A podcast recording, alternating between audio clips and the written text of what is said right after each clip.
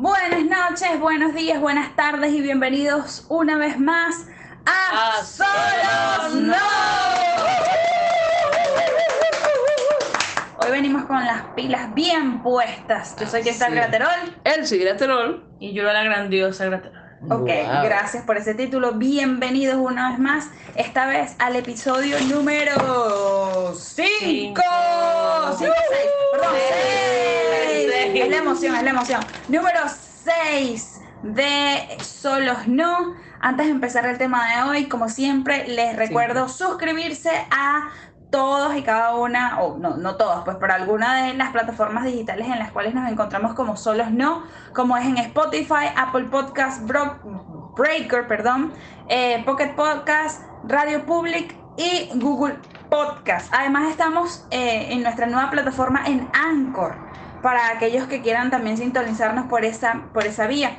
Eh, si quieren información, si quieren compartir con nosotros testimonios, vivencias, sugerencias de cómo podemos mejorar el programa para edificación de ustedes y edificación nuestra, porque ese es el objetivo del programa, pueden escribirnos a eh, solosno, arroba solosno18 en Twitter, eh, solos guion bajo o piso no guion bajo o piso internacional en Instagram y solos no en Facebook.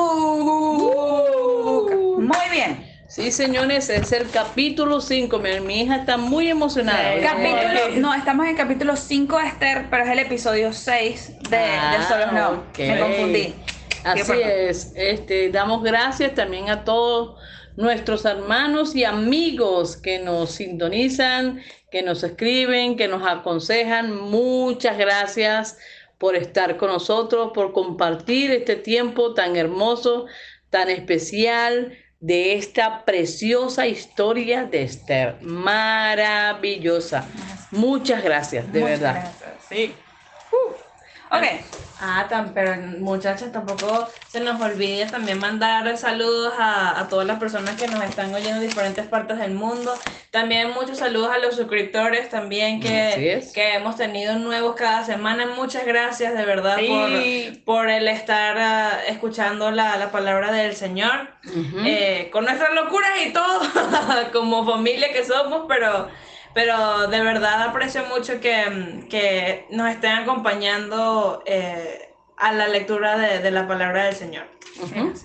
Entonces tram- entramos de lleno. Yo hoy no- me toca el honor de hacer un pequeño resumen, ¿ok? Todos juntos, el que tenga Biblia, le animo a que busque su Biblia, a que anote los puntos mejores, que les, que les guste y chéverísimo, después pode- pone- podemos hablarlo, podemos compartirlo Comentarlo, eh, comentarlo. Ok, vamos a, a empezar con un pequeño resumen.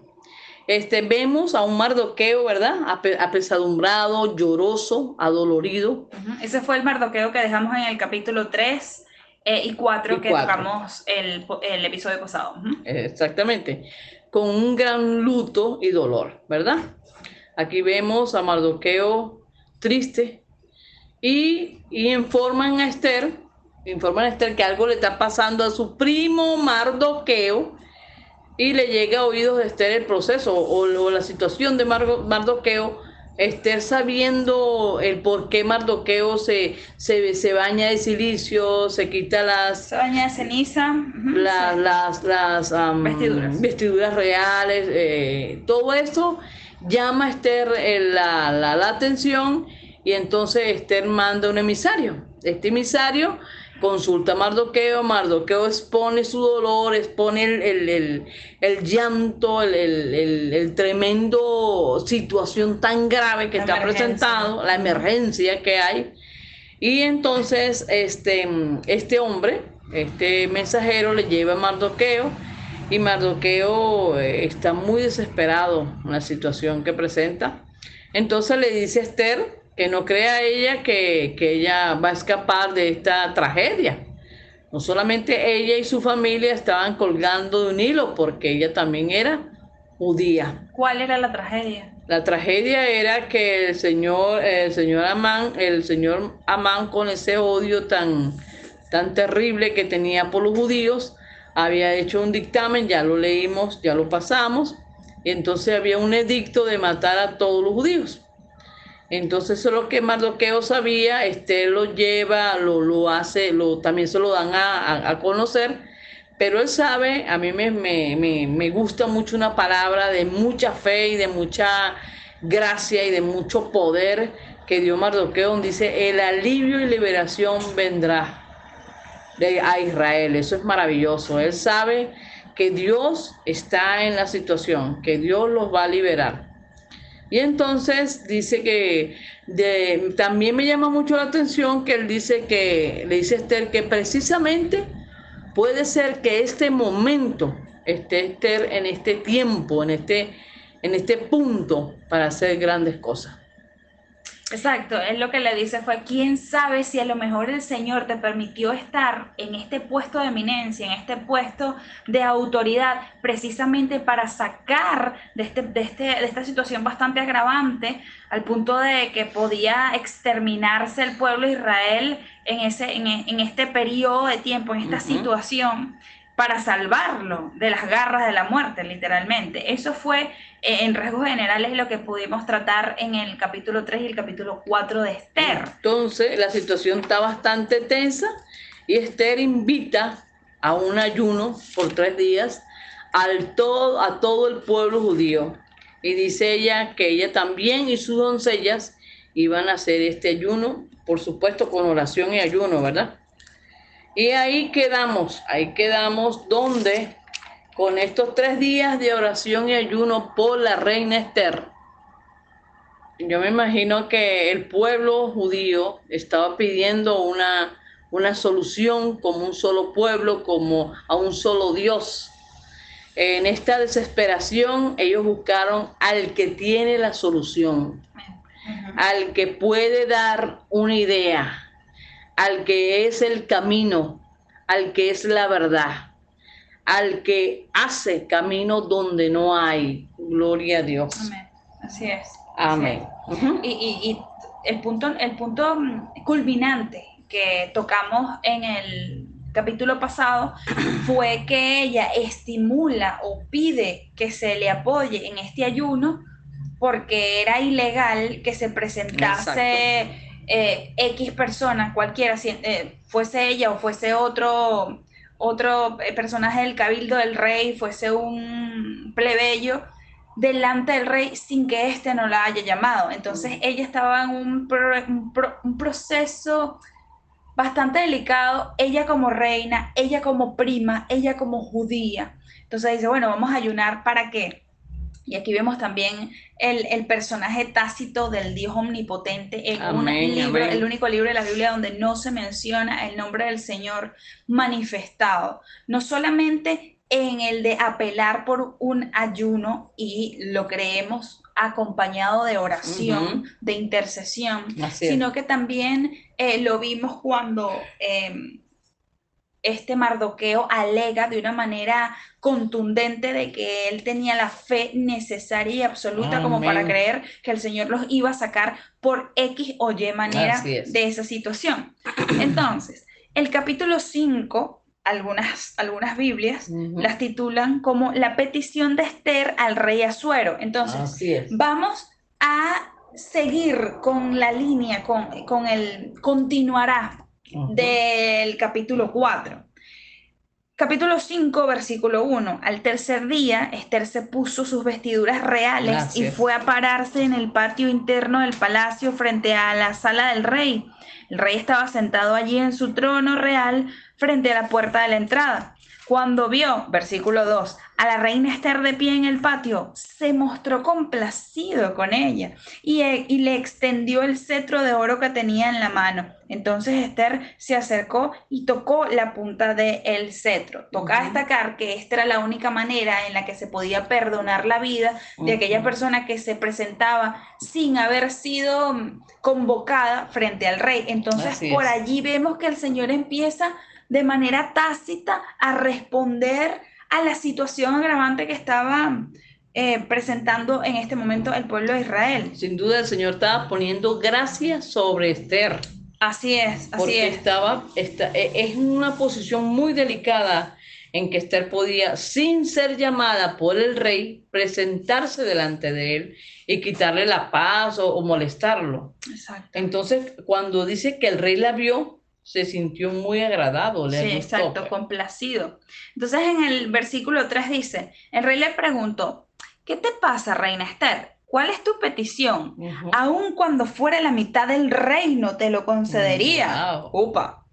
Si le parece bien su majestad, respondió Esther, venga hoy al banquete que ofrezco en su honor y traiga también a Amán. Vayan de inmediato por Amán para que podamos cumplir con el deseo de Esther, ordenó el rey. Wow, wow. A mí me gusta mucho esta, esta, esta manera de Esther. Primero ella se vistió hermosa. a mí me gusta mucho. Mujeres, discúlpeme hombres que hablé así, pero me gusta este punto bello de Esther, de ser dama, de vestirse adecuadamente para llamar la atención ¿A qué? A los ojos del rey. Sí, fue una táctica. Y a su corazón está muy... Eso, era una mujer muy sabia. Además que estaba la mano de Dios. Amén. una vez em, leí un libro acerca del liderazgo mm. y hablaba de que este, hice un diplomado acerca de ello y nos preguntaban, habían unas listas de, ciertos este, líderes y jefes mundiales y en una de esas, em, en este examen decía, eh, ¿qué, cuál, ¿cuál monarca o jefe eh, ha representado mejor a su país, ya ha hecho el ejemplo? Entonces salían eh, personajes, muchos personajes de, de la historia. Y a cada uno se les daba un ejemplo. Entonces uno de los ejemplos estaba como el de la princesa Diana, que era alguien que se hacía mm, como amigo de las personas. Les gustaba preguntar cómo estaban, siempre les extendía la mano, se vestía muy bien, era muy hermosa. Y una cosa que yo veo en esta, en esta parte de, la, de las escrituras es que Esther tuvo una calma control, un equilibrio, un equilibrio, porque, o sea, imagínense, imagínense esta, esta, esta situación, como, como, poner la situación nuestra como país, en el que cientos de personas mueren, cientos de niños mueren eh, por la, el mandato de alguien, y tienes tú, y te dan a ti el, el por así decirlo, la, el ser mediador entre el darle un parado a esto a través de la, de la palabra del Señor y que seas tú el que pueda hacer algo al respecto. Y qué bonito que a pesar de la emergencia que está sucediendo, que las personas la estaban de su pueblo, de su gente, la estaban matando, lo estaban matando por, por miles, por centenares, me imagino. Ella se mantuvo en calma, se mantuvo en control y creo que eso también dice mucho de la fe de una persona porque creo que cuando tú tienes, tienes control, tienes calma, es porque le estás dejando las cargas y la emergencia al Señor. Amén. Y te estás haciendo un de, de ti mismo o de ti misma para que el Señor sea el que actúe y tú solo haces lo que tienes que hacer. Porque en otras ella llega y con urgencia y por favor deja de hacer esto porque yo, eh, eh, yo también soy de fuerza. No, lo hizo de una manera tan linda. Se dio, se dio su bomba, como decimos nosotros en Venezuela. Exacto, una Miss diplomata. También me parece con diplomacia. Una mujer inteligente, admirable, Bastante, ¿verdad? Sí. Ella toca de alguna manera, mujeres, díganme si no es así, el estómago del rey y de Amán los invita a un banquete. Alguien decía por ahí, ¿usted quiere este, ganarse un chico por ahí, conquistar. El corazón. Ay, hágalo a través de qué? De su estómago, ¿verdad? Entonces la reina dice y pide un banquete. Mire, permítame, mi rey, que usted vaya con Amán a un banquete. Esto fue una, una estrategia muy acertada o asertiva de la reina Esther era para tener al rey ahí en su territorio, poderlo como no manejar, pero sí más o menos tomar el control. Y algo que me llama la atención es que el rey sabe que ella se está exponiendo o se expuso en este momento sin él llamarlos. Ella, él dice, ¿qué quieres? Le pregunta, ¿no? Y eso es muy, muy claro que el rey sabía que la reina tenía un pequeño problema o una petición. Y me gusta mucho que el rey dice, aunque sea la mitad de mi reino, imagínense ustedes, ¿eh? Cómo le latía ese corazoncito del rey por Esther que le quería dar la mitad de su reino. Sí. Qué cosa, ¿no? Exacto. Entonces, si continuamos el versículo 5, dice, así que el rey y Amán fueron al banquete que ofrecía Esther. Cuando estaban brindando, el rey volvió a preguntarle a Esther, ya en la fiesta, dime qué deseas y te lo concederé. ¿Cuál es tu petición? Aun cuando fuera la mitad del reino, te lo concedería. Esther, eh, Esther respondió, mi deseo y petición es que si me he ganado el favor de su majestad, y si le agrada cumplir mi deseo y conceder mi petición, vengan mañana con Amán al banquete que les voy a ofrecer y entonces le daré la respuesta. Entonces, mientras estábamos fuera del aire, otra vez esa palabra va a ser la palabra de esta temporada en este podcast, fuera del aire, yo le comentaba a, la señora Elsie, decir mi mamá. Sí, que soy su mamá. ¿Dónde quiere que vaya a ser su mamá? Le preguntaba a la señora Elsie, le decía, ¿por qué Esther no le dijo en el banquete, mira, sí, lo que necesito es esto y esto y esto, por favor, porque mi pueblo, o sea, como dice Yura, ¿por qué no explotó en ese momento? Ya que, el, ya que a lo mejor el, el, rey estaba tomando vino, estaba relajado, era una rumba. Esa era la idea. La idea era que el rey y Namán estuvieran relajados, que ella pudiera, pudiera mm, eh, ¿cómo señala? Hacérsela interesante, que ella pudiera aumentar el, interés del rey, hacerlo intrigar, seducir, aumentar la curiosidad de él. Y por supuesto, a mantener, tenerlo relajado, ¿verdad? También. Tenerlo. y Creo que la, la comida es algo muy personal y es algo que, une, porque y eso es sin importar la, la, etnia o la, o la nacionalidad que tenga. Eh, asciende, trasciende cultura. Me imagino que ella preparó el ambiente, tal vez una chica digo yo, con una arpa muy silenciosa. Con música muy tenue, la cinta. Bastante comida. A lo mejor bajo, la luz, ¿verdad? Más o menos, tú sabes. Ella se puso un vestido hermosísimo. A lo mejor echó incienso el ambiente. Mmm, huelan, huelan, huelan, amigos. Huelan ese olor. Mm, sí, imaginándonos la ¿ah? escena. Entonces aquello estaba hermoso, a lo mejor había flores, muchas cosas hermosas ahí para que el rey se sintiera relajado, Namán tuviera ahí también muy relajados. Entonces ya la reina Esther se podía sentir más segura de lo que ella ah, iba a pedir. Muy sabia, muy entendida esta, esta mujer de verdad. Exactamente, entonces si seguimos leyendo el capítulo 5, vemos que cambia la situación, cambia la escenografía.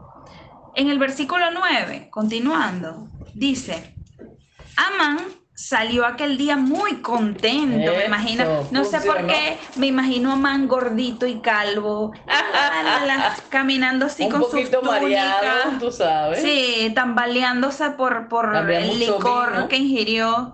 Entonces él iba muy contento y de buen humor.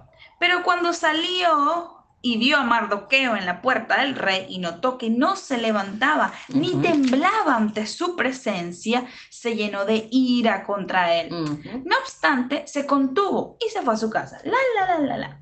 Luego llamó a Amán a sus amigos y a Ceres, su esposa, e hizo alarde de su enorme riqueza y de sus muchos hijos y de cómo el rey lo había honrado en todo sentido, ascendiéndolo sobre los funcionarios y demás servidores del rey.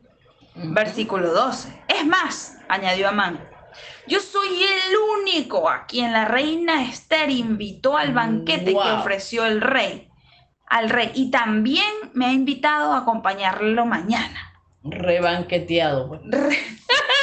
Eso es un rebanqueteado, ¿eh? Exactamente, exactamente. Entonces vemos que aquí Amán está haciéndose alarde de sí Mm. mismo y de cómo lo tenían en, en, en ¿cómo se dice esa palabra cuando uno está eh, En sí, orgulloso, en orgullo? enaltecido, él se enaltecía. Él mostraba. ¿verdad? Sus riquezas, su orgullo, su opulencia a sus amigos, a su esposa, por los hijos. Ok, aquel, aquel hombre tenía bastante problemas con su, Con su ego. con su ego, de verdad. Exactamente.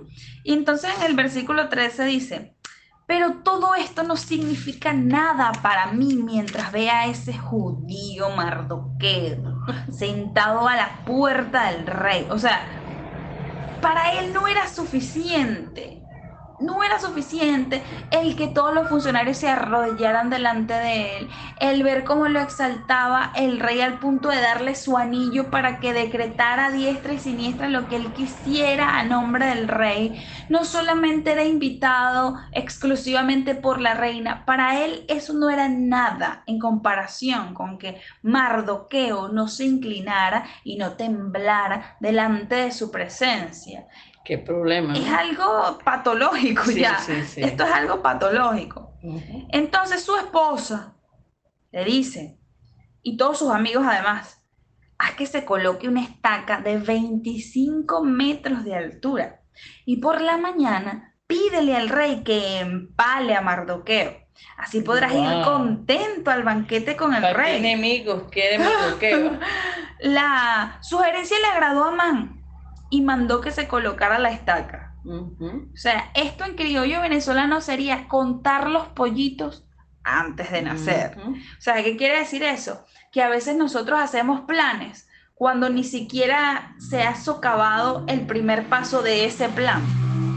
Wow, pero la esposa de, de este señor Amán, Amán tenía un corazón Mal. bien malo, porque imagínate esta mujer dándole, este, em, eh, ¿cómo se llama? Las, las ideas, Asusándolo, sí. asusando a su esposo, ¿verdad? Era bien violenta, bien, bien arrogante, bien calculadora.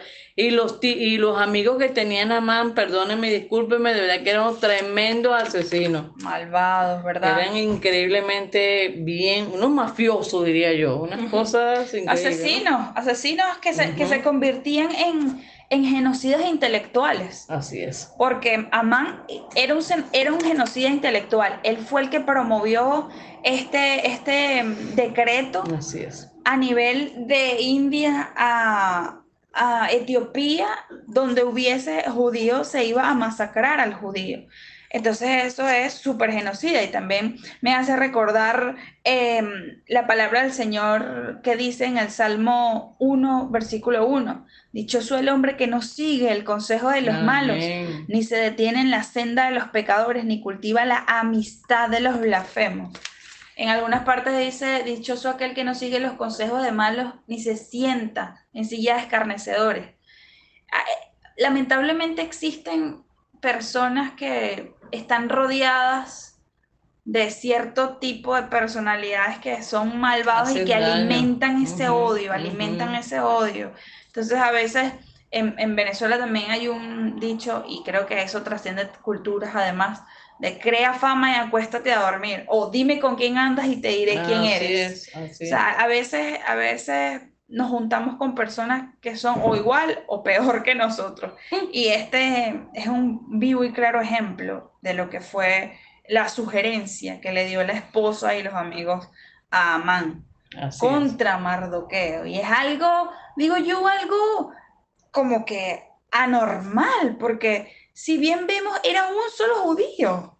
Un solo judío que le perturbaba y El lo sueño, le llenaba de quitaba el sueño. ira. Exactamente. Entonces, ¿por qué? O sea, no, No solamente a él, parece que a la esposa también el señor Sí. Mardoqueo eh, le hacía am, doler el corazón o no sé qué, qué, qué- qué él motivaba a la familia Amán tener este resentimiento tan fuerte contra Mardoqueo. Exactamente, exactamente. Bueno, este, quedando ya a este capítulo, entonces, Yura, ¿tú quieres decir algo más? Um, sí, eh, también creo que se repite mucho, se repite también en la Biblia con Job, cuando le suceden todas estas cosas y, y él le cuenta a sus amigos lo que está pasando y la presión y, y que él ya lo ha perdido todo, que está pasando por un momento súper difícil, los amigos, bueno, eh, ¿qué vas a hacer? Niega al Señor y bueno, continúa con tu vida. y su esposa también le dice, bueno, no, queda nada, no queda nada más que hacer, sino que maldí, maldí, ah, lanza maldiciones ante, el Señor y muérete. Y ya. Y chao. Y entonces eso también nos dice que muchas veces, a pesar de, de las adversidades o lo que sucede en nuestras vidas, es bueno también tener como filtros, por así decirlo, de las personas que van a estar con nosotros. Así es. Y que nos van a o que nos pueden proveer de, buenas costumbres, de buenos ejemplos. Y por eso también es muy importante eh, tener discernimiento de parte del Señor. Así es. Para saber qué personas pueden, pueden ser beneficiosas para nosotros como nosotros para, para ellos. y, la, y la idea en este podcast, al igual este, con nuestros amigos y entre ellos, es de edificarnos unos a otros, de construirnos. No solo como personas en buenas costumbres, en la parte moral y ética, sino también en, la, en más cuando viene del Señor, que Él es un Dios bueno. Así es, mm, así es. Bueno, amigos míos, entonces entramos en el tiempo de oración. Acompáñeme. Señor, te damos gracias por, esta, por este podcast. Gracias porque tú eres el Dios que da sabiduría. Tú dices que si necesitamos sabiduría, pidámosla. En Santiago 1 habla, nos habla de eso. Señor, si necesitamos sabiduría en cualquier necesidad, en cualquier circunstancia que podamos presentarnos, ayúdanos, danos el entendimiento y la sabiduría para hacerte, eh, hacer entendernos o, darnos a entender, Señor. Enséñanos en los momentos más difíciles donde, donde no pensamos que hay salida, que te busquemos a ti como hizo la reina Esther y Mardoqueo, invocaron tu nombre, Señor. Clamaron a ti y tú respondiste, como dice Jeremías 33, 3. Clama a mí y yo te respondo mañana. No, y yo te responderé y te enseñaré. Porque Él es el único que puede darnos la salida.